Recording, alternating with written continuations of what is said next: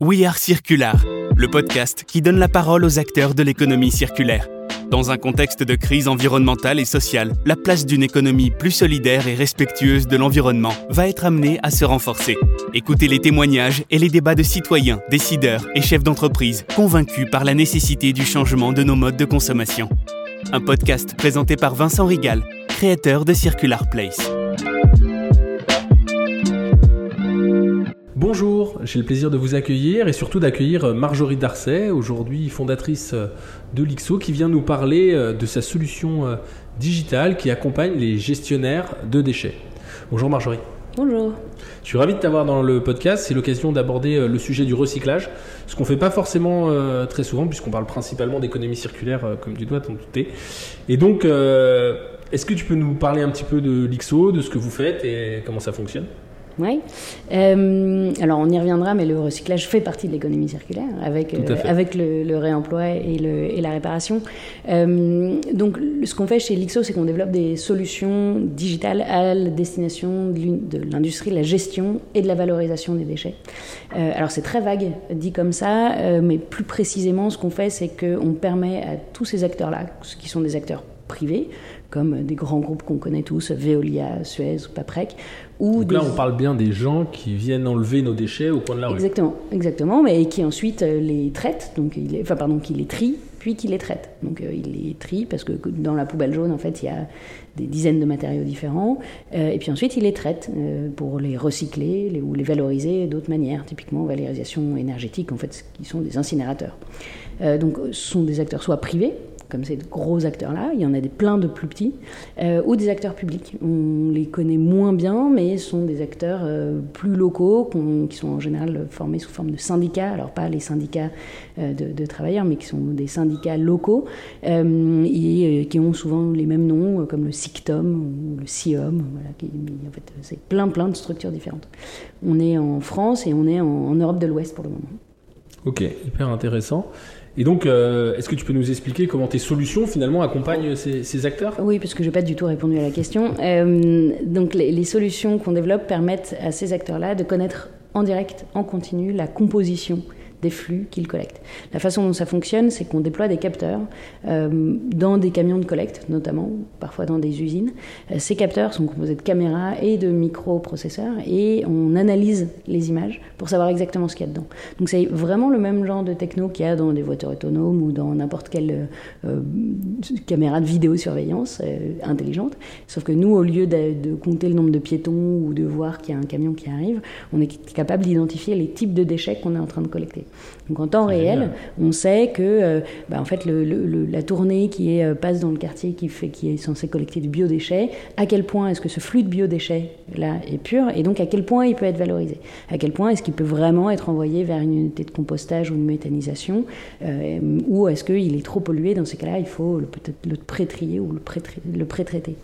Et ça, ça fonctionne sur, je viens de mentionner les biodéchets, mais on travaille aussi sur ce qu'on appelle la collecte sélective, c'est la poubelle jaune ou euh, ce qu'on appelle les OMR, les ordures ménagères résiduelles, c'est la poubelle grise ou poubelle marron suivant les endroits où on vit.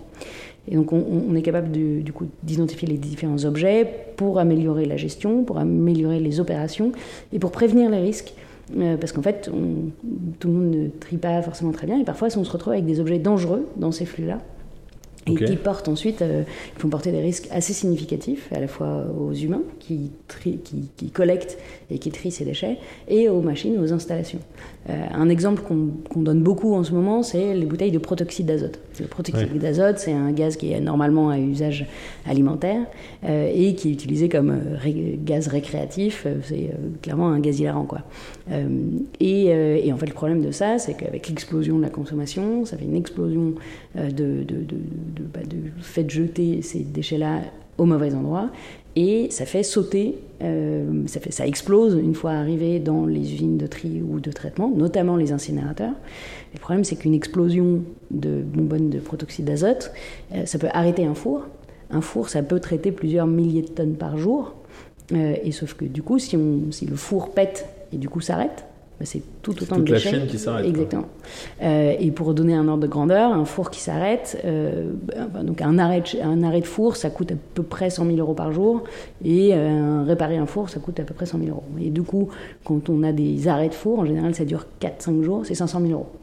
Wow, Et 500 ok. 000 euros qui pèsent à la fois sur euh, les opérateurs, mais aussi sur les collectivités. Donc, euh, un, bonbonne de protoxyde d'azote qui explose, c'est aussi un problème de, bah, collectif de, euh, de santé financière de, de nos collectivités. Donc toi, tu sais dire directement dans le camion, attention, il y a un risque. Ouais.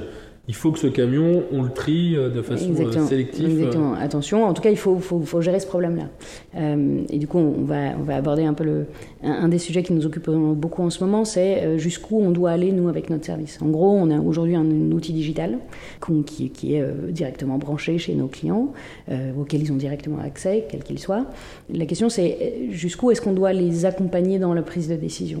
Aujourd'hui, on est vraiment un outil, mais donc par essence, on dépend de la main dans laquelle on est.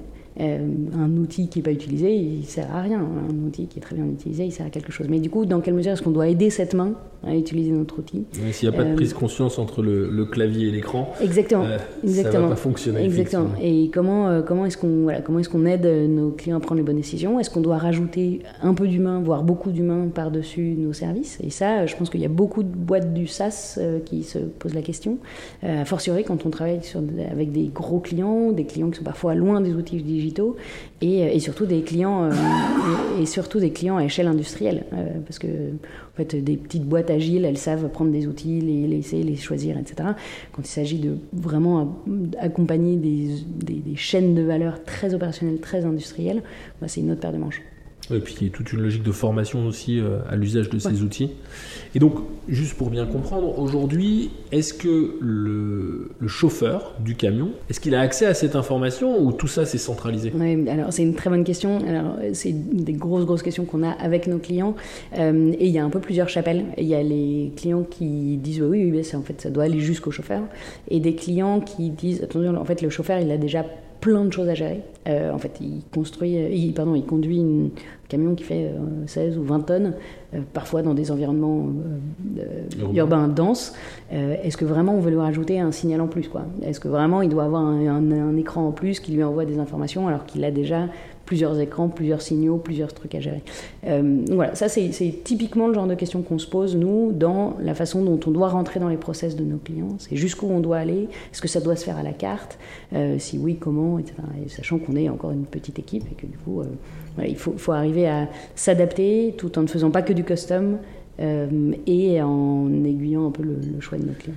D'accord, mais donc tu expliquais tout à l'heure sur les biodéchets que euh, justement il y avait aussi cet arbitrage de se dire euh, en fait on, on peut l'envoyer pour une revalorisation ou alors finalement il va falloir le trier. Est-ce que cette information, on n'aurait pas un intérêt à la donner au chauffeur pour que lui puisse savoir où est-ce que Bah, je vais quoi De nouveau, là, en fait, en général, dans, les, dans, dans ces circuits de collecte, il y a, il y a un- des outils de supervision, ou plutôt il y a des équipes de supervision. Le- C'est Ok. pas, le- c'est pas le chauffeur qui décide où il va. hein. Le, le chauffeur, il a, il a une tournée qu'il doit respecter avec un certain nombre de points de collecte qu'il doit, qu'il doit aller chercher. Donc c'est voilà, pas tout à fait comme ça que ça se passe. Ok. C'est pas lui qui dit euh, en fait euh, mon flux, je vais plutôt l'envoyer à droite plutôt qu'à gauche. Donc c'est ça. arbitré en centrale Ouais. et ensuite lui. Ouais, tout ça, en fait, on, on s'en rend pas compte, mais euh, y a, en France, il y a à peu près 10-12 000 camions de collecte qui tournent.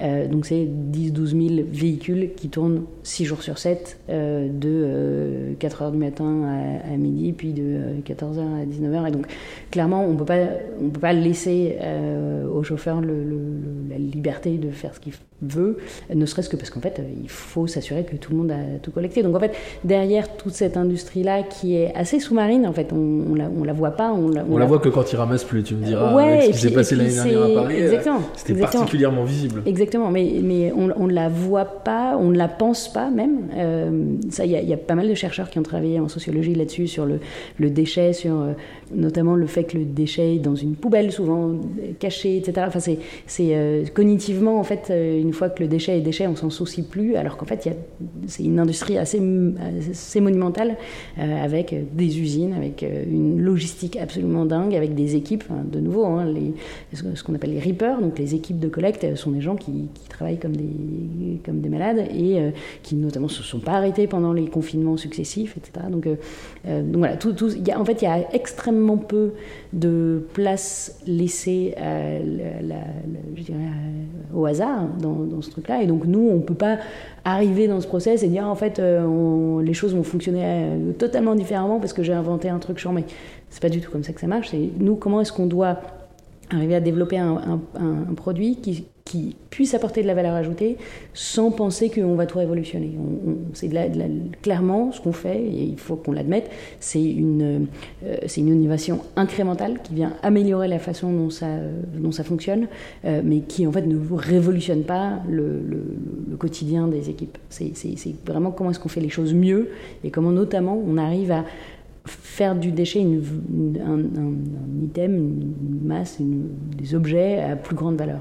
Oui, après aujourd'hui, tu apportes de la visibilité, de la traçabilité et surtout tu préviens un risque qui est quand même majeur de ce que tu expliquais. Euh, Bien sûr. J'imagine que dans l'aspect ROI, euh, ta solution euh, pour un four, comme tu évoquais tout à l'heure, elle est majeure, quoi, en tout cas. Tout à fait, tout à fait. Ce que je veux dire, c'est que notre solution n'a pas vocation à changer le quotidien. Le métier du Reaper. Le, métier du Reaper. Le métier du. Alors, il aura moins de risques. Il, va, peut-être que son métier va changer au fur et à mesure que le déchet va prendre de la valeur. Mais, mais globalement, on, va, on, ne fait pas la collecte différemment. C'est-à-dire mm. qu'on ne met pas des mecs en vélo à la place de mecs dans des camions. Il y a d'autres gens qui travaillent sur ce genre de sujet. C'est hyper intéressant, en tout cas, de voir que, bah, au travers de ces outils d'identification, puisqu'on parle, c'est de l'IA. et finalement, on voit les applicatifs un petit peu. Euh, dans nos vies, euh, on nous parle d'IA plutôt au travers de ChatGPT, et c'est un peu la, prise de conscience qu'on a sur, euh, sur ça. Et en fait, ça s'applique aussi bien à des choses qui peuvent paraître très basiques, qui sont finalement ancestrales, parce qu'on a toujours ramassé les déchets depuis que le déchet existe. Et donc, c'est hyper intéressant de voir comment bah, finalement il y a des startups qui innovent aussi sur ces métiers, qui sont quand même des métiers pas sexy, faut se le dire. Hein. Le métier du recyclage, c'est pas très attractif, et encore moins celui de la collecte de déchets. Euh, non, tout à fait. Alors, je, dois avouer que moi, je me suis un peu découvert une passion pour ce, pour ce monde-là, parce que c'est un. Enfin, le monde des déchets est à la croisée de plein de sujets hyper intéressants. Euh, il y a de la sociologie, il y a de l'économie, il y a euh, de l'économie compris très macro, parce qu'en fait, on, le dit peu, mais l'équilibre le, économique du recyclage dépend aussi de, de fluctuations quasi diplomatiques. C'est-à-dire que quand le, le prix du baril de pétrole va dans un sens ou dans un autre, ça a un impact sur le prix du plastique, le plastique recyclé, et du coup sur toute l'économie, tout, l'équilibre économique de la chaîne de valeur des déchets. Donc ça, c'est en fait, c'est un peu l'effet papillon, quoi. Mais, mais donc, euh, ouais, je trouve que cette, cette, industrie des déchets est vraiment très très intéressante pour ça. Il y a beaucoup de politique dedans, y compris de la politique très locale. On l'a vu il y a récemment, alors c'est un peu technique, mais euh, il y a ce qu'on appelle la, la, consigne pour le recyclage. En gros, l'idée c'était de dire euh, que Coca-Cola et tous les gros industriels de, de, de l'agroalimentaire allaient pouvoir mettre en place leur propre boucle de récupération des, du, plastique euh, pour atteindre des taux, ce qu'on appelle des taux de captage, donc des d'arriver à récupérer davantage des, emballages qui sont mis sur le marché euh, pour pouvoir refaire des bouteilles avec des bouteilles, par exemple. Euh, le problème, c'est que ça s'est heurté à la politique, ça allait un peu à l'encontre de, toute la politique des déchets depuis 30 ans en, France, qui était plutôt basée sur des REP, donc des euh, responsabilités étendues du producteur, et qui du coup avait financé plutôt des centres de tri très locaux. Donc il y a des centres de tri un peu partout en France, il y en a une grosse centaine, et que, bah, en fait, si on enlève le plastique de ces centres de tri, bah, l'équilibre économique de ces centres de tri s'effondre. Et, donc on s'est retrouvé avec d'un côté des industriels, de l'autre côté des collectivités locales, euh, et qui avaient clairement des, intérêts divergents dans la méthode, mais la finalité, pour le coup, est, la même pour tout le monde, c'est comment est-ce qu'on arrive à augmenter la part des emballages qu'on génère euh, pardon, la part des, emballages qu'on génère et qu'on arrive à recycler. Bah, surtout ce que j'ai compris moi dans cette histoire, après tu m'arrêtes si je me trompe, j'ai pas ton niveau de connaissance et cette visibilité, mais c'est que surtout ces industriels ne voulaient pas payer pour récupérer la matière. Alors, euh, c'est pas tout à fait ça. En fait, aujourd'hui, ils payent. Hein. alors, indirectement, c'est nous qui payons. C'est-à-dire que, la contribution qu'on est amené à payer. Exactement. Donc, quand chacun bah, achète une bouteille de Coca ou de n'importe quelle autre marque, en fait, il y a une petite partie qui va à un organisme qui s'appelle Citeo, qui ensuite reverse euh, tout ça à la fois aux collectivités et aux différents acteurs de la chaîne. Euh, et, le problème, c'est qu'avec ce fonctionnement-là aujourd'hui, donc avec la poubelle jaune telle, qu'elle existe aujourd'hui, on arrive à des taux de recyclage qui sont extrêmement faibles, qui sont, pas pardon, qui sont en dessous des objectifs de l'Union européenne. Et, le problème, c'est comment est-ce qu'on arrive à, à, cranter, quoi? Comment est-ce qu'on arrive à, passer un petit peu ces, ces pourcentages qu'on gagne, mais de manière euh, un peu, un peu faible? Et donc, une des solutions qui existent dans certains de nos pays, des pays voisins, c'est d'utiliser ces consignes pour recyclage. Ça existe notamment en Allemagne. Ils utilisent ce qu'on appelle des RVM, des Reverse Vending Machines. Donc en fait, c'est comme des, des, distributeurs automatiques, mais ça marche à l'envers. C'est-à-dire que on met, on va rentrer une bouteille de plastique et puis on récupère un petit bout de, un petit bout d'argent. Euh, c'est souvent des, bons d'achat ou ce genre de choses-là. Euh, il y a aussi des voisins, certains de nos voisins européens, qui n'ont pas ça. Euh, et donc voilà, c'est plutôt ça ce que voulaient comme les industriels, puisqu'en fait ils auraient pu récupérer peut-être davantage de matière et surtout faire ce qu'on appelle du bottle to bottle, donc réintégrer, euh, devenir opérationnel dans la façon dont ils gèrent le déchet plutôt qu'être d'être juste financeurs euh, tels qu'ils le sont aujourd'hui. Et tu penses qu'ils auraient davantage utilisé le plastique recyclé? Parce qu'aujourd'hui, il y a tout un sujet autour du fait qu'il y a des gisements de plastique recyclé qui sont quand même peu utilisés parce que euh, le plastique neuf est moins cher que le plastique recyclé? Alors, le plastique recyclé est plus cher pour plein de raisons, mais notamment parce que la demande est forte. Euh, et parce que, bah, en fait, on atteint des, on a des difficultés à atteindre certains niveaux de qualité. Euh, c'est un des sujets sur lesquels nous on a travaillé tout au début. En fait, on travaillait moins dans la partie collecte et plus sur la partie centre de tri. Et en fait, le constat initial, c'était de se dire que, bah ouais, c'est complètement absurde théoriquement que le, le, pardon, le plastique recyclé puisse coûter, plus, cher que le plastique vierge, sachant que le plastique vierge, c'est littéralement on fait des trous dans le sol, euh, on va chercher de la matière et on fait des puits, enfin des barils, des machins, et à la fin on fait une bouteille d'eau. Exactement, et puis une bouteille d'eau qui va être utilisée littéralement 24 secondes. Et donc, euh, ça, c'était ce sur quoi on travaillait. En fait, pour plein de raisons, on a, un petit peu évolué. Mais oui, donc un des facteurs qui fait que le plastique recyclé est plus cher, c'est cette question de qualité. C'est aussi une question de, bah, taille du gisement. Euh, donc, il est vraisemblable qu'ils utiliseraient davantage de, plastique recyclé si les gisements étaient plus propres. Et une façon d'arriver à des gisements plus propres, c'est notamment d'en faire des monoflux. Donc, d'utiliser des reverse vending machines plutôt que de les mélanger à d'autres flux comme c'est le cas aujourd'hui dans des poubelles jaunes. Donc finalement la, proposition de valeur d'installer euh, dans les centres commerciaux euh, des collecteurs de bouteilles en plastique, ça a énormément d'intérêt. De, nouveau, ça, en fait d'un point de vue euh, fonctionnel, ça, ça, ça, a un intérêt, mais ça va à l'encontre de toute la façon dont ça fonctionne aujourd'hui et surtout dont on a construit les systèmes de collecte, dont on a construit les centres de tri. En fait, les centres de tri sont construits et l'équilibre économique c'est construit parce qu'on avait aussi certaines matières qui permettaient le financement, euh, comme le plastique ou l'aluminium. Et le jour où on enlève ces matières-là des flux de, poubelles jaunes, en fait, ça devient des, gouffres financiers, puisqu'on on ne sait plus comment trouver l'équilibre économique de ces, de ces usines. Et au travers de ta techno, tu peux pas avoir un, finalement une amélioration et un tri plus pertinent de ces flux C'est tout à fait, tout à fait l'objectif, oui. Ok, d'accord. Et donc, euh, de ce que je comprends, donc tu identifies en amont euh, les risques mais aussi euh, ce que contiennent nos poubelles. Euh, euh, et donc tu aussi tu tries sur la chaîne de tri au centre. Ouais, alors c'est vraiment ce par quoi on a commencé, notamment parce qu'on s'est rendu compte qu'il y avait une vraie asymétrie de l'information entre plutôt une absence d'information entre le centre de tri, qui est donc l'usine dans laquelle on envoie la poubelle jaune, qui, sépare la poubelle jaune de ce qu'on appelle un flux en mélange à des flux purs entre 10 et 15 flux suivant les usines, et la personne qu'on appelle le régénérateur le recycleur qui achète cette matière-là pour en refaire de la matière. Donc c'est typiquement le papetier qui achète du papier pour refaire du papier, le, plasturgiste qui achète du plastique pour refaire du plastique. Et en fait, le plasturgiste, il ne sait pas vraiment ce qu'il achète.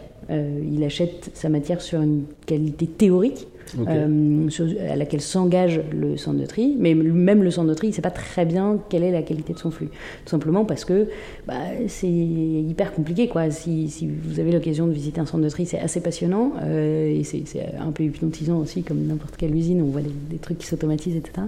Et en fait, nous, ce qu'on avait développé, c'était une solution qui permettait de faire le contrôle qualité en direct, en continu. Pour plein de raisons, notamment pour des raisons techniques, c'est très difficile à faire parce qu'il faut notamment arriver à distinguer les différentes matières euh, et les polymères. Donc arriver à faire la différence entre une bouteille qui serait en PET, polyéthylène terephthalate, et une bouteille en PEHD, en polyéthylène haute densité. Et ça, c'est des trucs qui sont visuellement assez difficiles à faire. Du coup, il fallait potentiellement passer sur d'autres technologies notamment ce qu'on appelle le proche infrarouge, ce qui est utilisé dans, ce qui est déjà utilisé dans cette industrie-là, même pas pour ces usages-là. Et en fait, du coup, ça nous demandait d'investir euh, et du coup, notamment dans des capteurs qui sont beaucoup plus chers. On passait de quelques milliers d'euros à quelques dizaines de milliers d'euros, et clairement, le business model ne fonctionnait pas. Et il n'y avait pas de, il y avait pas d'équilibre économique euh, à construire là-dessus. Parce qu'on pourrait imaginer quand même que ces recycleurs aient un intérêt à connaître la pureté du gisement et, et cette information ah bah, a une valeur. Tout à fait. Mais la question c'est. ne couvre pas l'outil. Bah, exactement. Quelle valeur euh, D'autant que quand on s'adresse à. ça, je pense que c'est n'importe qui qui, qui qui, monte une boîte qui le sait. C'est bah, en fait quand on n'a pas cette dépense, parce qu'ils n'ont pas cette dépense aujourd'hui. Et donc ça voudrait dire ok, bah, je vais payer pour. Un... Ouais. Et du coup, il faut, ils doivent être sûrs du retour sur investissement. Euh, et ça, c'est difficile à faire quand on monte une boîte et que bah, en fait on expérimente et on n'est pas sûr on, peut euh, hypothétiser le, retour sur investissement, mais ensuite il s'agit vraiment de, pouvoir euh, le prouver. Quoi. Et, quand, euh, quand on, peut expérimenter avec des trucs à quelques milliers d'euros, quand on commence à parler de capteurs à 10, 20, 30 000 euros, ça devient compliqué. Ça devient compliqué, Ok. Et alors moi, il y avait une question que je me posais. De plus en plus, on voit des communes qui limitent le nombre de poubelles par habitant, qui limitent euh, les tournées de ramassage. Et je me demandais si euh, bah, finalement la prochaine étape, c'était pas d'aller euh, finalement screener ta poubelle pour voir si bah, tu étais un bon recycleur, ou en tout cas si tu opérais bien euh, le tri dans ta poubelle, est-ce qu'il n'y a pas un intérêt pour les collectivités à finalement identifier euh, ceux qui font mal le boulot et qui euh, bah, dégradent la qualité de ce que, ce que tous les autres font? Puisqu'aujourd'hui, il y a des gens très engagés qui sont très méticuleux sur le tri de, leur, de leurs déchets, et il y en a d'autres bah, qui les considèrent toujours aussi mal et euh, qui n'ont même pas conscience de l'impact que ça peut avoir sur la chaîne de valeur. Et donc, est-ce qu'on n'aurait pas intérêt à se dire, bah, et c'est ce que les collectivités en tout cas font, c'est dire, bah, on identifie euh, qui, qui, finalement génère le plus de déchets, on fait payer euh, ceux qui sont amenés à proposer plus de déchets, et euh, alors il y a plusieurs modèles. Hein. Il y a un modèle effectivement à l'enlèvement de la poubelle. Il y a un modèle où maintenant, j'ai vu ça euh, dans les zones plus rurales, il y a un container et tu dois venir avec ton badge pour pouvoir euh, déposer tes poubelles. Et potentiellement, j'imagine qu'il y a aussi une application possible pour voir bah, finalement qu'est-ce que tu as été amené à déposer dans ce type de poubelle. Est-ce que finalement c'est pas ça le devenir et ton outil pourrait pas devenir finalement un, vecteur éducatif Oui, alors ce à quoi tu fais mention s'appelle la tarification incitative ou la redevance incitative. C'est des, modèles euh, qui en fait ont, vocation à...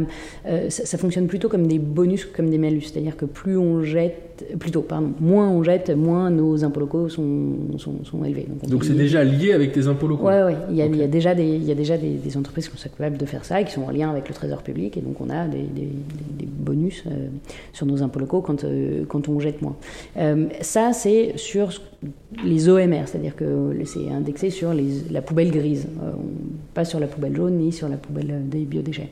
Nous, on n'y est pas encore à, cette tarification incitative ou redevance incitative sur la qualité du tri. Ça aurait du sens, évidemment, puisque c'est en fait fondamentalement ça qui détermine si un flux a de la valeur ou pas. On n'y est pas encore et on est de toute façon très très vigilant au, sujet de privacy, enfin de, de, données privées, de RGPD. Et donc, on ira sur ce champ-là qu'une fois qu'on sera absolument certain que ça a de la valeur. En fait, on, on, a une vision assez euh, très éthique de ce qu'on fait et on, veut être certain que c'est pas du flicage. Quoi. On, veut être certain que ça n'a de, de, finalité que l'amélioration du flux, que euh, à, la, à, la, fin, bah, le bien-être de tous. Quoi. Et, et, que, et que si le moyen est est trop coercitif ou trop, trop discriminant, par exemple, on ne sera vraiment pas très à l'aise à l'idée d'y aller. Donc, euh, on, on, est vraiment très très vigilant sur cette chose-là. Du coup, on se voit vraiment aujourd'hui plutôt comme un outil au service des opérateurs, qu'ils soient privés ou publics, plutôt que d'un outil de, ouais, de, de, de, coercition ou de police. Et donc justement, ces, opérateurs, eux, ils n'essayent pas de développer ce type de, suivi, en tout cas de, compréhension des flux Si, si, si, si ils essayent. Alors, euh, il faut, faut, être assez clair, les, opérateurs tels qu'ils existent aujourd'hui, les, gros opérateurs de nouveau privés ou publics, sont historiquement plutôt des, entreprises de services euh, et même des, entreprises de logistique, je le disais, tout à l'heure. Ils gèrent des flottes de camions et des, des, flux qui sont excessivement complexes. On parle vraiment de centaines de milliers de tonnes par an, voire millions de tonnes par an, plutôt de millions de tonnes par an. Donc c'est pas de manière inhérente des entreprises de, la, de technologie, donc c'est pas des développeurs de solutions IT. Alors ils se sont dotés en outils, mais c'est pas d'eux-mêmes, c'est pas de, de leur sein qu'émergent des solutions hyper complexes. Euh, en revanche, ils sont très très bons pour les aiguiller. C'est pour ça qu'on a très vite travailler avec ces gens-là parce qu'ils sont très bons pour nous indiquer ce dont ils ont besoin. la valeur Exactement. Et vous aider euh, donc voilà, donc nous on a plutôt vocation à, à, travailler avec d'autres fournisseurs de solutions qui développent des solutions complémentaires aux nôtres euh, et, et, en les imbriquant les unes aux autres qui peuvent apporter énormément de valeur à nos clients en commun, mais on a peu de concurrence qui émane directement de nos clients. Pourtant, on voit tout l'intérêt qu'il pourrait avoir à avoir ce type de solution. Mais, mais c'est difficile à faire. En fait, c'est comme de considérer que, euh, euh, j'en sais rien, euh, j'ai pas, si que SFR pourrait développer, fabriquer ses propres téléphones. Ben, en fait, c'est pas du tout le même métier. C'est plutôt rassurant parce que moi, mon premier concurrent, c'est l'interne de mon client. C'est est-ce que le client n'aurait pas intérêt à déployer une solution en interne pour résoudre son problème? Ouais, bah de la boîte et de la typologie de boîte, c'est variable, mais effectivement, toi, euh, vu que tu as quand même des clients qui se ressemblent beaucoup, de ce que je comprends, tu pourrais imaginer que ces gens-là pourraient avoir un intérêt particulier à à embrayer Alors, je, pense euh, qu'ils auraient intérêt à le faire, mais c'est enfin, c'est difficile. Euh, et j'espère pour toi que euh, ce que tu fais est, assez difficile pour que la concurrence ne puisse pas émaner de, l'interne. Et, ça va être de plus en plus complexe. C'est-à-dire que, nous, je le disais, il y, a, il y, a, du hardware, donc on a déployé, des, on a développé nos propres capteurs. Il y a de l'intelligence artificielle embarquée. Puis ensuite, il y a des outils digitaux, donc web-based qu'on a, qu'on a développés. Et, et, en fait, on arrive à les développer que parce qu'on a beaucoup de clients maintenant et que du coup, on arrive à générer davantage de données et du coup, euh, améliorer notre produit comme ça. Et donc, oui, ce serait trop. Enfin, c'est de plus en plus difficile de nous concurrencer euh, et a fortiori si on est un opérateur dont c'est pas tout à fait le métier à l'origine. Ok, hyper inspirant. Et donc, pour toi, qu'est-ce qui pourrait changer la donne aujourd'hui euh, Est-ce que finalement, c'est les consommateurs qui doivent se saisir du sujet et améliorer la façon de trier? Est-ce qu'il y a encore des, des optimisations possibles chez les collecteurs ou chez les rippers? Alors, il y, a plein de façons de voir la chose. Euh, moi, d'un point de vue personnel, et je, suis assez convaincu qu'on n'est qu'un petit bout et que quelque part, on est la pire des solutions. C'est-à-dire que le recyclage ou la, valorisation euh, telle qu'elle existe, la valorisation du déchet, doit être la dernière option. Les autres options arrivent avant euh, et c'est le réemploi, ce dont tu travailles, ou la réparation, et, qui sont. ou même le vrac Ou même le vrac, exactement. Oui, alors ça, c'est juste le fait d'éviter c'est moins, bah, c'est moins de l'économie circulaire, c'est juste le fait d'éviter le, le, le, déchet. Exactement. euh, et, euh, et, donc, euh, donc oui, d'un point de vue, enfin, personnellement, je pense que on n'est que un. C'est pas un pansement sur une jambe de bois, mais on, est là pour améliorer quelque chose qui existe parce que bah, parce qu'en amont, on ne peut pas faire beaucoup mieux. Il y a notamment des flux sur lesquels il y aura des déchets quoi qu'il arrive. Les déchets arrivent, existaient avant, que, euh, la, avant la révolution industrielle. Il y, avait, il y avait des biodéchets, il fallait déjà gérer ces biodéchets. Il se trouve que maintenant on a des façons industrielles de le gérer, mais ça reste des déchets qu'il faut valoriser. Euh, même chose dans le cadre de la rénovation énergétique, par exemple, des bâtiments.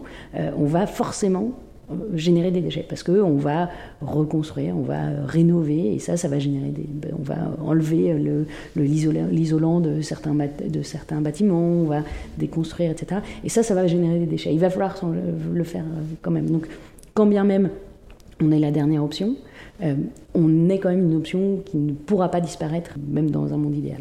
Et donc, tu n'as pas répondu à ma question de savoir si finalement les axes d'amélioration, c'était plutôt chez les consommateurs ou, euh, ou chez les, industriels? En fait, j'y ai répondu un petit peu en, disant que je pense que de toute façon, le, réemploi et, le, et le, réemploi et la réparation sont des préalables à ce qu'on fait. Donc, tu vois, quelque part, les industriels doivent se, doivent se, se réformer, euh, mais nous, individuellement, chacun autant qu'on est, on doit prendre à bras le corps ce, sujet. Donc, c'est clairement consommer moins, ou en tout cas consommer moins de neuf, étendre la durée de vie de nos appareils, que ce soit des appareils électroniques ou autres, ou nos vêtements, etc. Et donc, je pense qu'il y a une vraie dose de responsabilité individuelle. maintenant, le, les entreprises ont évidemment leur rôle à jouer, mais les entreprises ne sont jamais composées que d'individus. Donc, c'est un peu le serpent qui se mange la queue. C'est clairement l'impact des industriels est plus grand que l'impact des individus. Euh, mais collectivement, les, individus, peuvent effectivement avoir euh, leur impact à, leur échelle. Ok, hyper intéressant. Et alors moi, j'avais un dernier sujet que je voulais discuter avec toi. on a participé ensemble aux, assises euh, il y a peu de temps. Et j'ai perçu qu'il y avait un peu une opposition entre recyclage et réemploi. Alors je crois qu'on ne partage pas le même avis, euh, mais, donc de ce que je perçois aujourd'hui, la filière est hyper structurée euh, sur la partie recyclage et tous ces nouveaux acteurs qui émergent euh, sur le réemploi, bah, finalement pourraient être amenés à, priver certains acteurs du recyclage de flux, bien que pour moi ce ne soit qu'un report euh, en termes de temporalité euh, de ces flux, puisqu'on va venir prolonger euh, la vie de ces équipements ou, déchets, bon, produits en tout cas. et donc j'ai un peu l'impression qu'il y a des freins qui se créent, là où pour moi c'est des gens qui devraient travailler de concert et qui devraient tous œuvrer pour favoriser au maximum bah, bah, l'usage euh, des équipements et des produits. Oui, euh, alors je ne suis pas d'accord euh, parce que je pense que même la plupart des acteurs de la gestion et la valorisation des déchets en aval, donc que ce soit des opérateurs privés ou publics, ont bien conscience que, bah, qu'en fait il faut des changements assez monumentaux et des changements assez structurels et que et que clairement le réemploi n'est pas un frein monumental à leurs activités. Enfin, je pense que c'est les gros acteurs qui répondent notamment à des, appels d'offres publics, accompagnent de plus en plus leurs clients dans des logiques de réemploi, que ce soit via des applis qui permettent de faire du don de particulier en particulier, éviter le plus possible les encombrants, et, etc. Ou avoir dans certaines déchetteries des endroits où on peut récupérer des objets qui dont on pourrait étendre la, vie plutôt que juste les foutre dans la benne. Donc, est-ce que c'est -ce c'est -ce une vision un peu de la chose Peut-être. Euh, et peut-être que tout là-haut, dans les grosses boîtes du CAC, les, intérêts sont peut-être plus frontalement euh, opposés. J'aime à penser que c'est pas le cas. Et, et j'ai pas eu la même impression que toi sur les, derniers événements auxquels j'ai participé. Je pense au contraire que c'est plutôt. Euh, des, choses qui vont de concert. L'économie circulaire, globalement, c'est pas un, c'est un sujet qui est encore assez neuf, en tout cas dans une partie de l'industrie, et donc, et donc je pense que c'est plutôt tout le monde a à gagner à ce qu'on parle de ces sujets de quelque manière que ce soit. Ok, hyper intéressant. Euh, toi qui es beaucoup plus ancré dans, le sujet que moi, tu vois les choses de façon euh, beaucoup plus pertinente, je pense, mais euh, c'est rassurant en tout cas de savoir que, que, tous ces gens ont un intérêt à se mettre autour de la table et à avancer. Alors, là où je vais peut-être mesurer ce que je veux dire, c'est que je ne sais pas ce que ça veut dire ces gens. c'est de qui on parle Est-ce que ce sont des. Alors, à la fois des recycleurs et des acteurs du réemploi alors, tu vois, recycleur, c'est pas la même chose que des acteurs de la gestion et la valorisation des déchets. Dans les recycleurs, il y a aussi des, enfin, il y a des plasturgistes, mais parfois il y a des plasturgistes qui vivent à la fois du plastique recyclé et du plastique vierge. Donc, euh, tout ça est quand même assez complexe et je pense pas qu'on puisse euh, tirer des grands traits et dire euh, un tel est contre un tel. Je pense que c'est, ouais, je pense que c'est un marché qui est vraiment très complexe et effectivement avec euh, parfois des intérêts contradictoires. Mais est-ce que fondamentalement c'est ça qui fait le frein à certains à, certaines initiatives de, de réemploi? Je suis pas sûre et de nouveau ça dépend un peu de quelle, valeur, de quelle chaîne de valeur on parle. Euh, la chaîne de valeur du mobilier n'est pas du tout la même que celle de l'emballage, qui n'est pas du tout la même que celle des déchets électroniques. Et je pense qu'il ne faut pas qu'on mélange tout ça.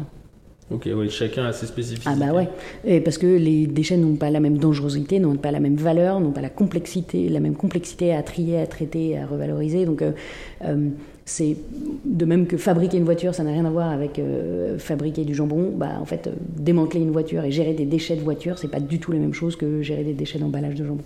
Tout à fait. Ok, très clair. Eh bien, on arrive à la fin de ce podcast. Je te remercie, euh, Marjorie, de m'avoir fait euh, l'honneur euh, d'y participer. C'était un vrai plaisir de pouvoir échanger sur tout cela avec toi. Et puis, bah, je vous donne à tous rendez-vous pour le prochain numéro très vite. Merci. Au revoir. À bientôt.